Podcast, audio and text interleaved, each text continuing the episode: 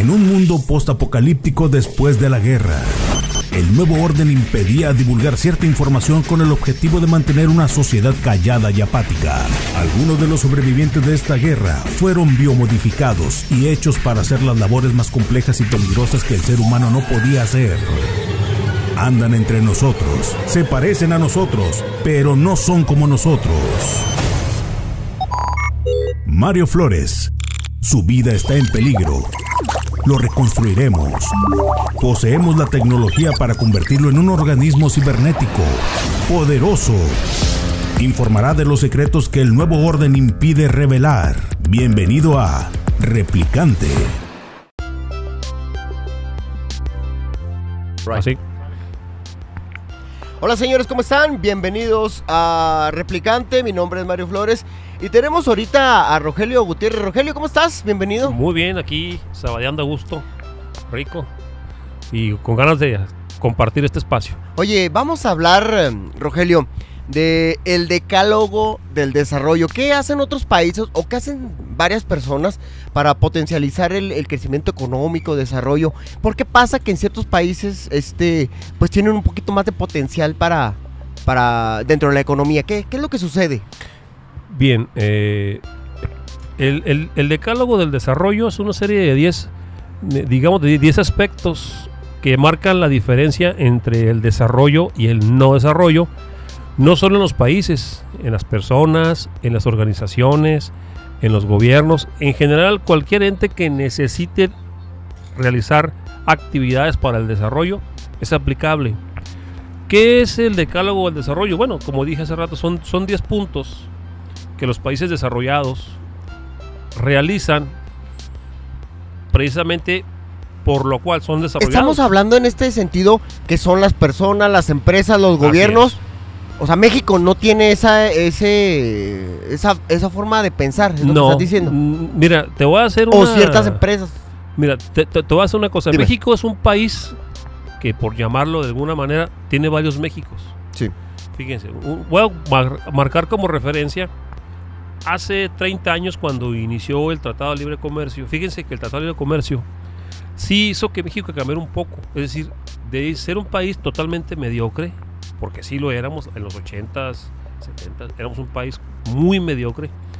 Y a la llegada del Tratado de Libre Comercio nos obligó a hacer algunos cambios. ¿Por qué? Porque no íbamos a competir con, con todo respeto con países bananeros. Íbamos a competir con Estados Unidos, con Canadá.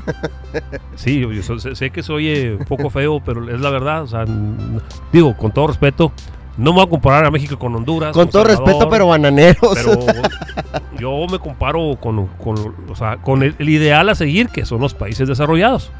Ahora bien, cuando México entró a esta nueva dinámica de como país, se- nos vimos en la necesidad de generar cambios principalmente en nuestra actitud empresarial, personal, gubernamental, en todo. Pero ¿qué es lo que pasa? Que nos falta mucho todavía. Nos falta mucho camino por avanzar. ¿Por qué? Porque seguimos, seguimos todavía eh, arrastrando situaciones que hacen que México no progrese de la manera en que debería progresar. Anteriormente hablé de un tema muy controversial que era los famosos eh, acuerdos de Bucareli. Entonces, hagan de cuenta que ese es un pedacito.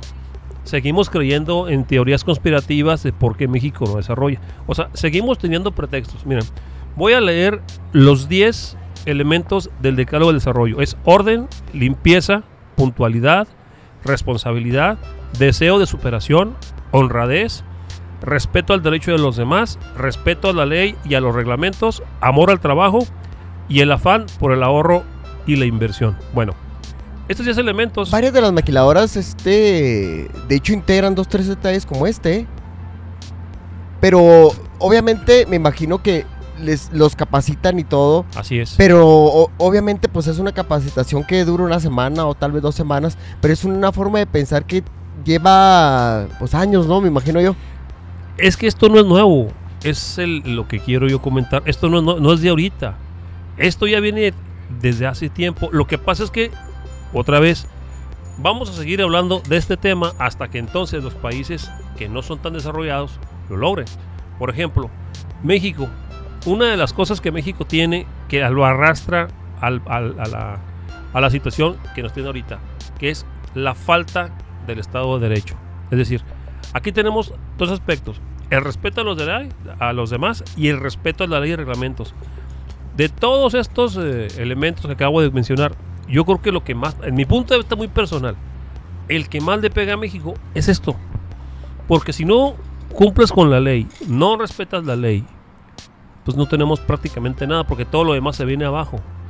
No estamos hablando eh, entonces de que seamos menos competitivos o menos inteligentes y No, o no, ellos no, sean. Fíjate bien, México está en el top 20 de las naciones con las economías más grandes. ¿Qué quiere decir? Que no estamos tan mal. Pero ¿de qué nos sirve que tengamos una macroeconomía un poquito más desarrollada que otros países? Si en nuestra Cuando hay conducta- países que, que no cuentan con muchas cosas y, nosotros- y nosotros tenemos pues todo, ¿no? para allá iba. Por ejemplo, los países nórdicos. México, la economía de México es más grande que cualquiera de estos países. Ah, Entonces, ¿por qué son mejores ellos? Porque llevan a cabo estos 10 principios de desarrollo. Esto, este decálogo no te hace millonario, no te hace rico, no te hace, pero te hace una nación desarrollada, pro- progresista.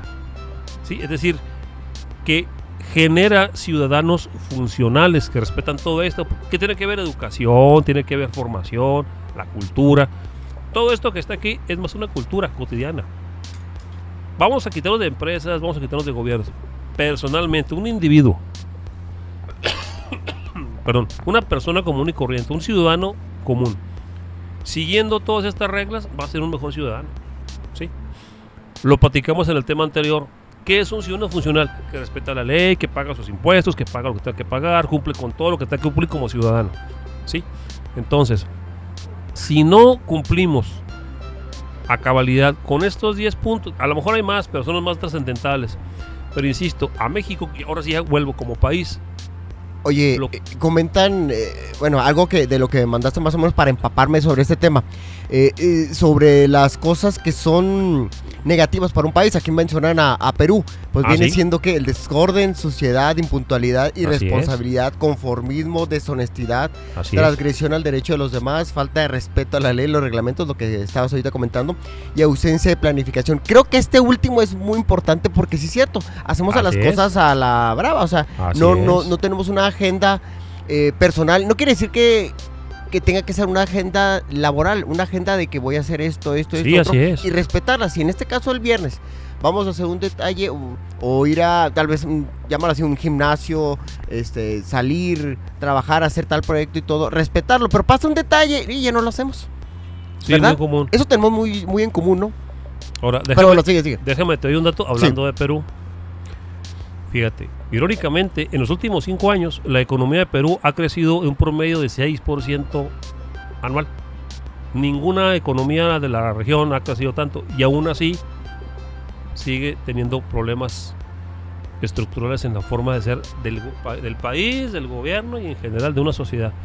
O sea, fíjate, para que veas que el dinero no, no lo es todo, es toda una situación que aglomera varios elementos. O sea, sí, sí crecí, pero fíjate, ahorita en este momento tienen muchos problemas democráticos, políticos. Eso también impacta, ¿no? Por supuesto, todo esto impacta en todo, en educación, en, to- en todo lo que tú quieras. Entonces, me, me llama la atención de Perú que lo ponen de ejemplo porque es el país que menos sigue el decálogo del desarrollo. Entonces, ¿por qué creció el 6%? Bueno, pues es, es interesante ver cómo este país se haya crecido económicamente, pero sigue, sí- sigue presentando problemas de otra índole y aún así tiene muchos pobres. Vuelvo a México. México tiene muchos Méxicos, por llamarle de alguna manera. Si México fuera 31 países, habría países de primer mundo y de tercer mundo. Así es. Entonces, por eso digo, México, de algún- mira, por ejemplo, México ya tiene compañías globales que sí cumplió con esto. Ahí tenemos Bimbo, Cemex, Cementos de Chihuahua, eh, ¿qué más? Eh, Interceramic. Interceramic, Alsea, que es dueño de estos restaurantes que están aquí donde estamos ahorita. O sea, en general, sí ha habido mejoras, no digo que no. México es mejor Pero hace 30 años, pero no es suficiente. Seguimos presentando problemas principalmente de derecho. Si una Estás persona... hablando que no solamente, sino que a nivel personal, ¿no? Claro, ahí empieza todo. Lo personal. Oye, ahorita que comentabas que se impactaba eh, en gobiernos y todo, recuerdo hace buen rato que le estaban haciendo un reportaje a Evo Morales en Bolivia. Sí, Y es algo muy curioso porque él tenía la idea de, de- de impactar o beneficiar a, a mucha gente más humilde. sí. Y una de, los, eh, de las cosas es que realizaba en pueblos unos eh, como mega, mm, porque así lo mencionaban, como mega canchas. Ujú. Un gimnasio enorme, enorme, enorme. Sí. Bien bonito y todo el rollo, y llegaba a inaugurarlo. Pero lo curioso es que estaba completamente, todo lo alrededor, mm, este, no, no tenía nada. Así es. El, el, este, el, el reportero, bueno, en este caso el conductor, que era un español, creo la sexta, es como eh, son Sí, muy sí. medio, medio izquierdosos. Él, él le- le decía, oiga, este presidente, este, pues está muy padre y todo, dice, pero todo lo alrededor, dice, ni siquiera tienen este agua potable, no tienen, Ajá. no tienen este calles, no tienen, Así es. o sea, no, no hay nada. Le dice, esto es lo importante, le dice el presidente, dice, esto es lo importante que hay que darle a la gente. Dice, la gente no quiere planchas de cemento. ¿Para qué vamos a poner más planchas de cemento? Oiga, pero pues no tienen agua, no tienen este drenaje, no tienen nada. Eso es algo secundario. Lo que pasa es que tú vives en otro país que es muy diferente al mío. Ah, canijo. Entonces, era algo muy curioso de cómo la visión que ellos tienen, en este caso, ahorita que estamos hablando de Perú, en este caso de Bolivia, que creo yo que en parte tienen algo similar, ¿no? Digo, nuestro país, pues me imagino que ahorita con este gobierno del, de López Obrador hay una, hay una razón parecida, ¿no? Hay una, perdón, una, una idea muy, muy parecida a esta, ¿no? Bueno, eh, el gobierno o digamos el argumento de nuestro gobierno actual es como si estuviéramos en los años 70 y 80. Y déjame te otro dato. Yo que me gustan los temas económicos y financieros, Bolivia durante el periodo que estuvo gobernando Evo Morales también creció económicamente. Sí creció. creció. Sobre todo hay una, no sé cómo se llama ya, si provincia o estado, se llama Santa Cruz, allá en Bolivia, en la parte este de Bolivia. Se quería precisamente separar de Bolivia, porque no, que este cuate nos va a llevar al traste. No lo llevó al traste, Yo pero sí digo sí que sí le fue bien, No, sí, Rogelio. El detalle es que también se quiso perpetuar y eso fue lo que lo, lo mató. Sí, nada más que vo- volvemos a lo que acaba de decir. Lo dijiste muy bien. Ah, ya somos del primer mundo porque aunque no tenga agua en mi casa, drenaje, servicios básicos, ah, pero tengo un gimnasio de primer mundo, ya somos del primer Sí. mundo. Entendamos una cosa. Empecemos por lo elemental. A mí no me sirve nada, ahora te la voy a poner al revés. A ninguna comunidad, a ninguna sociedad le, le sirve de nada que tengas un gimnasio, una cancha de primer mundo, si en tu casa careces de lo básico. Vayámonos a la India. Déjame decirte, de hecho ni siquiera pudieron, para llegar a ese poblado ni siquiera pudieron llegar en carretera. Fíjate, Llegaron pues, en está helicóptero. inaccesible. Ah, pues ahí está. Es lo que le decía el, el conductor. Le, le decía, oiga, pero pues es que ni siquiera hay carreteras, no hay nada, tuvimos que ir en helicóptero. Entonces, cada vez que le preguntaba, creo que, que la entrevista, él pensaba que, que era a modo. Pero era muy tajante y le decía, oiga, pues es que faltan muchas cosas, carecen todos estos poblados. Ese es el problema de los de izquierdistas, que no les gusta que les pregunten cosas incómodas. Sí, sí, no, Pero olvídate. mira, te voy a poner un ejemplo muy parecido al que tú acabas de mencionar con Evo Morales en Bolivia. Cuando estaba Alberto Fujimori, otra vez Perú, él era de derecha, él no era de izquierda. Más sin embargo, acuérdate que el populismo no tiene, no tiene lados. No es ni de izquierda ni de derecha. El populismo es populismo. Nada más que los izquierdistas, pues son expertos en, en- en eso, ¿va?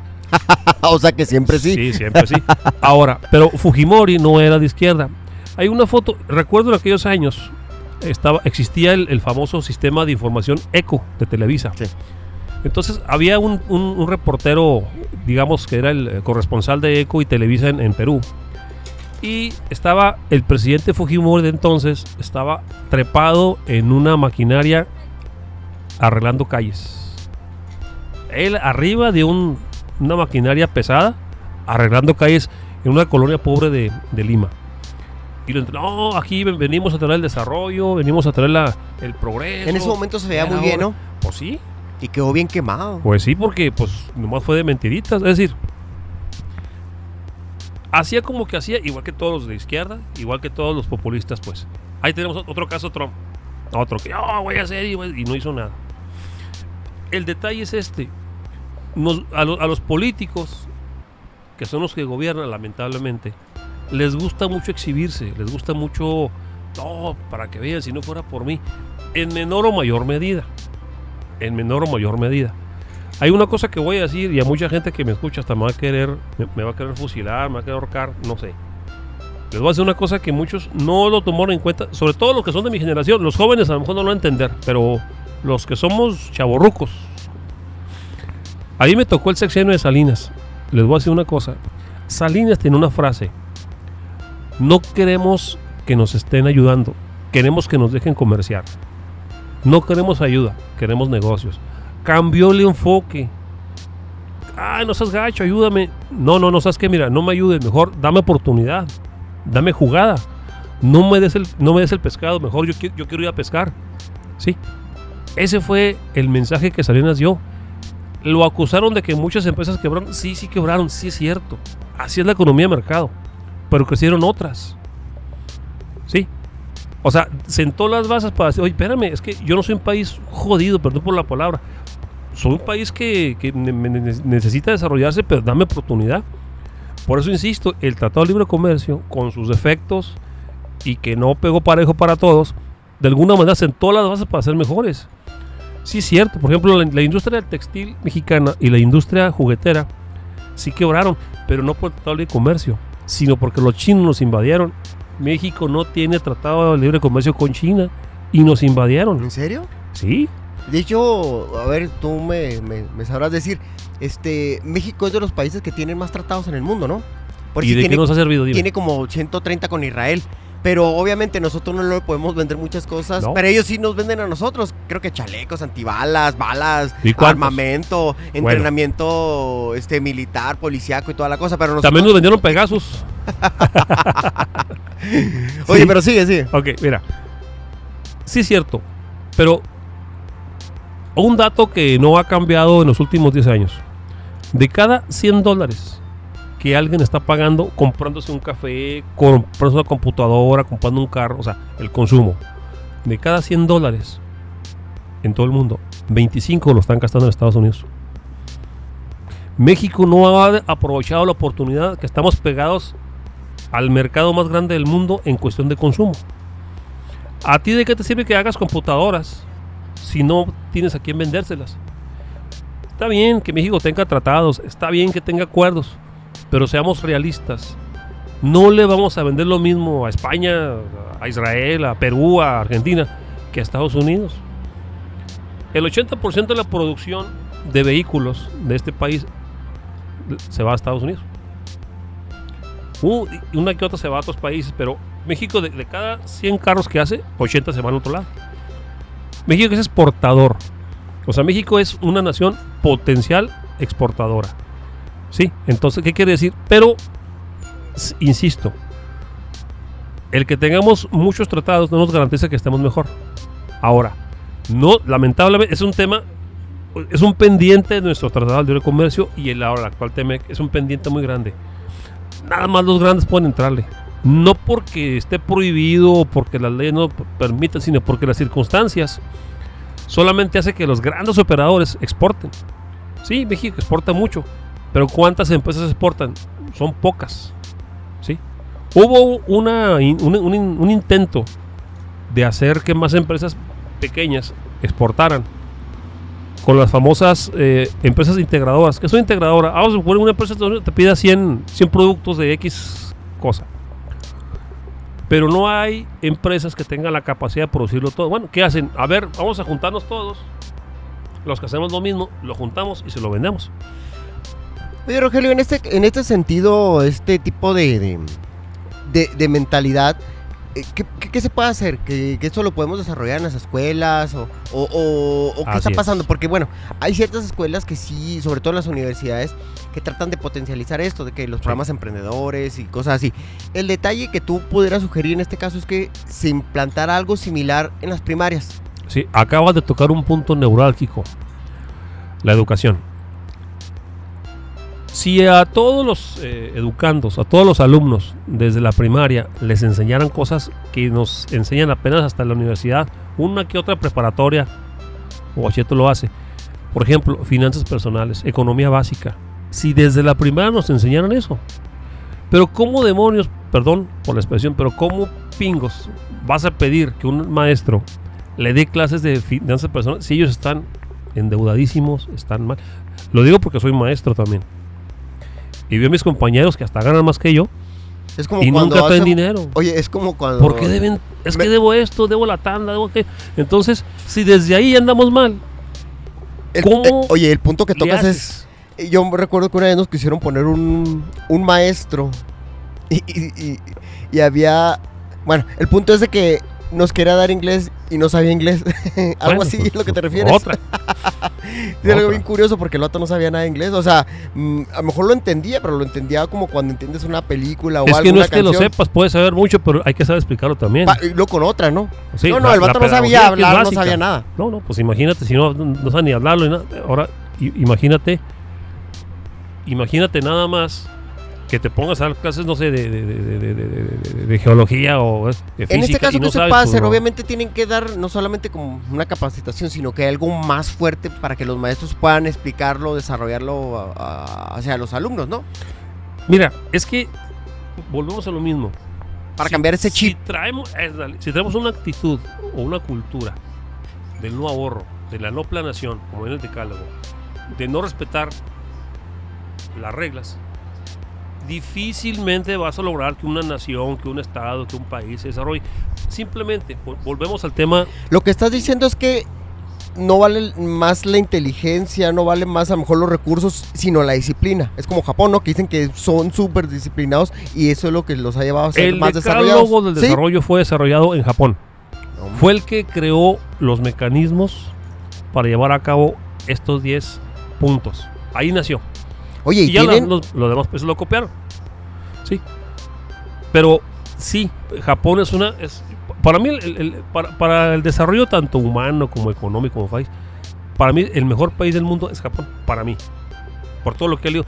Podemos ir a los países nórdicos, podemos ir a Alemania, así, Oye, pero. Déjame Japón decirte, Para mí es. eh, hace, uh, hace muchos años hacíamos mm, eh, videos y eran capacitaciones y todo.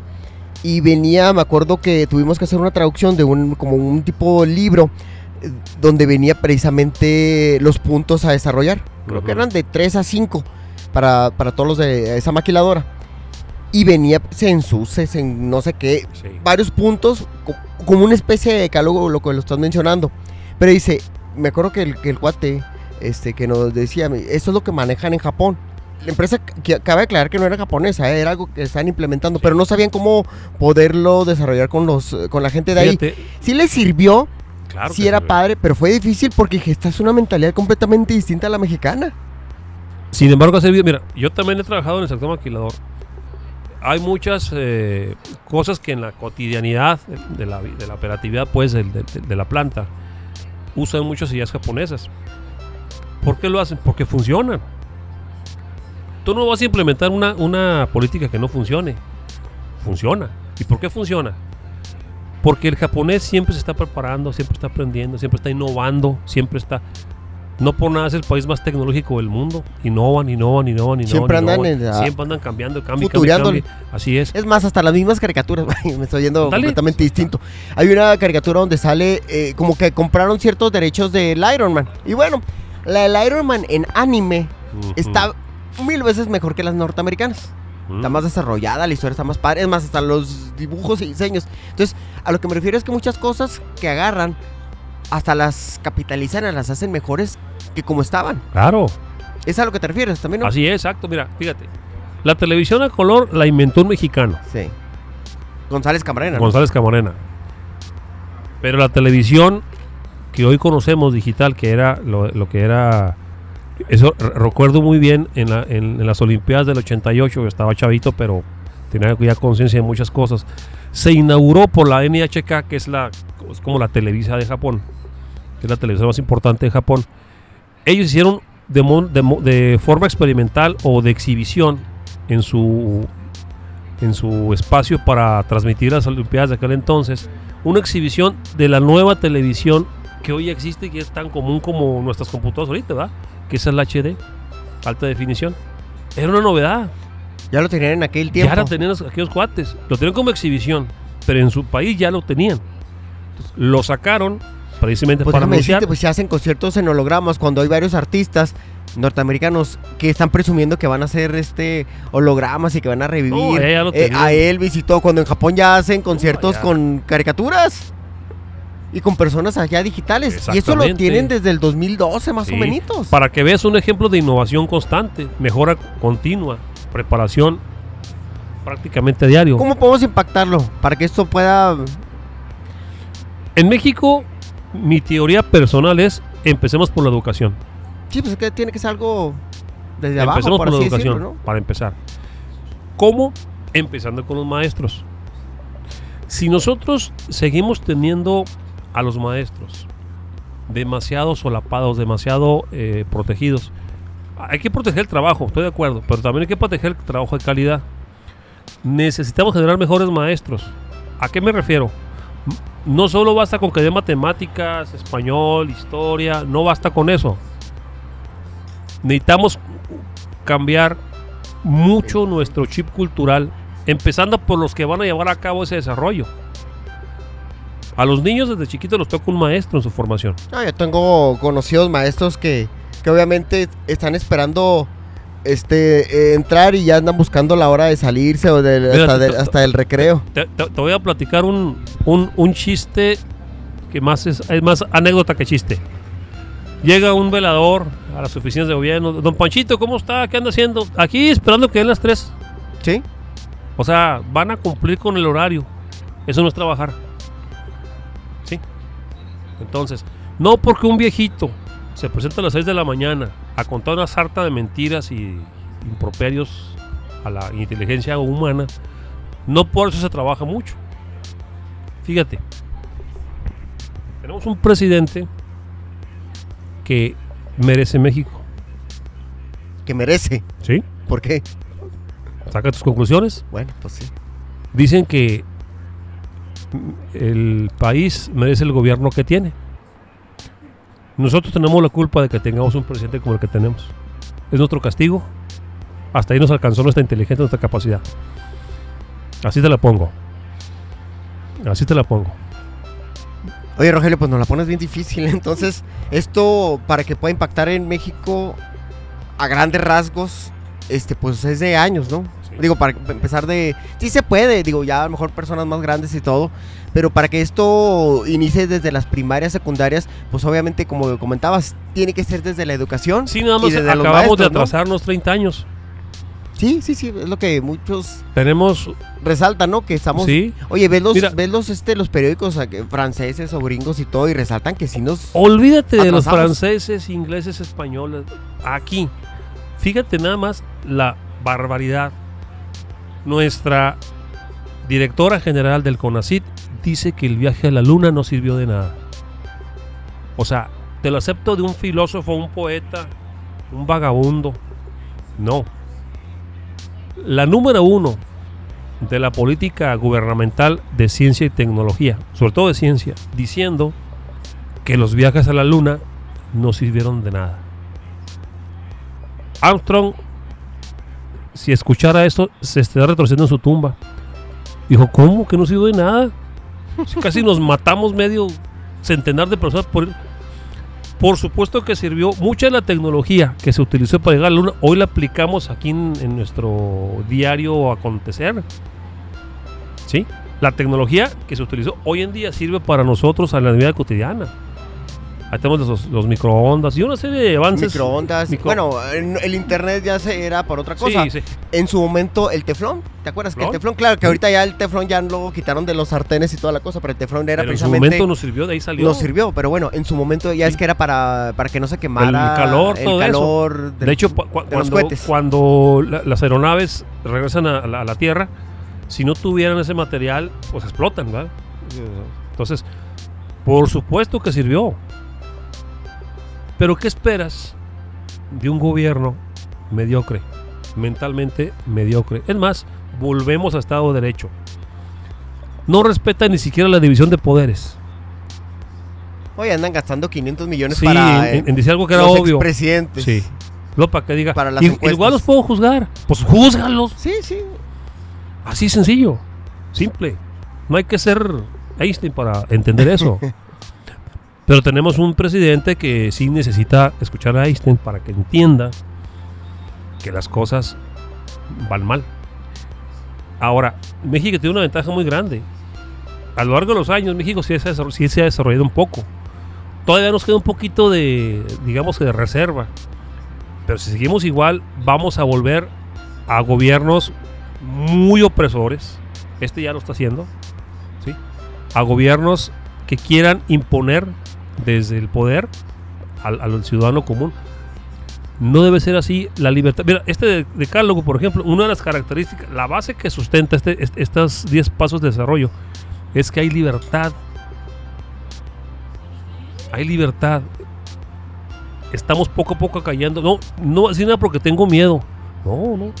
Si ya no puedes ni hablar, si un, si un reportero no puede hablar abiertamente, pues ya que esperamos del ciudadano común, le va a dar miedo. Sí, es que quieren meter reglas para que no puedas comentar en el Twitter y No, en no, el no, Facebook. no. Si por sí las mismas redes este, empiezan a censurar y lo todavía que el gobierno lo haga, pues sacan. Pues sí. Hay, hay básicamente, básicamente el que regula ese tipo de cosas es la misma persona.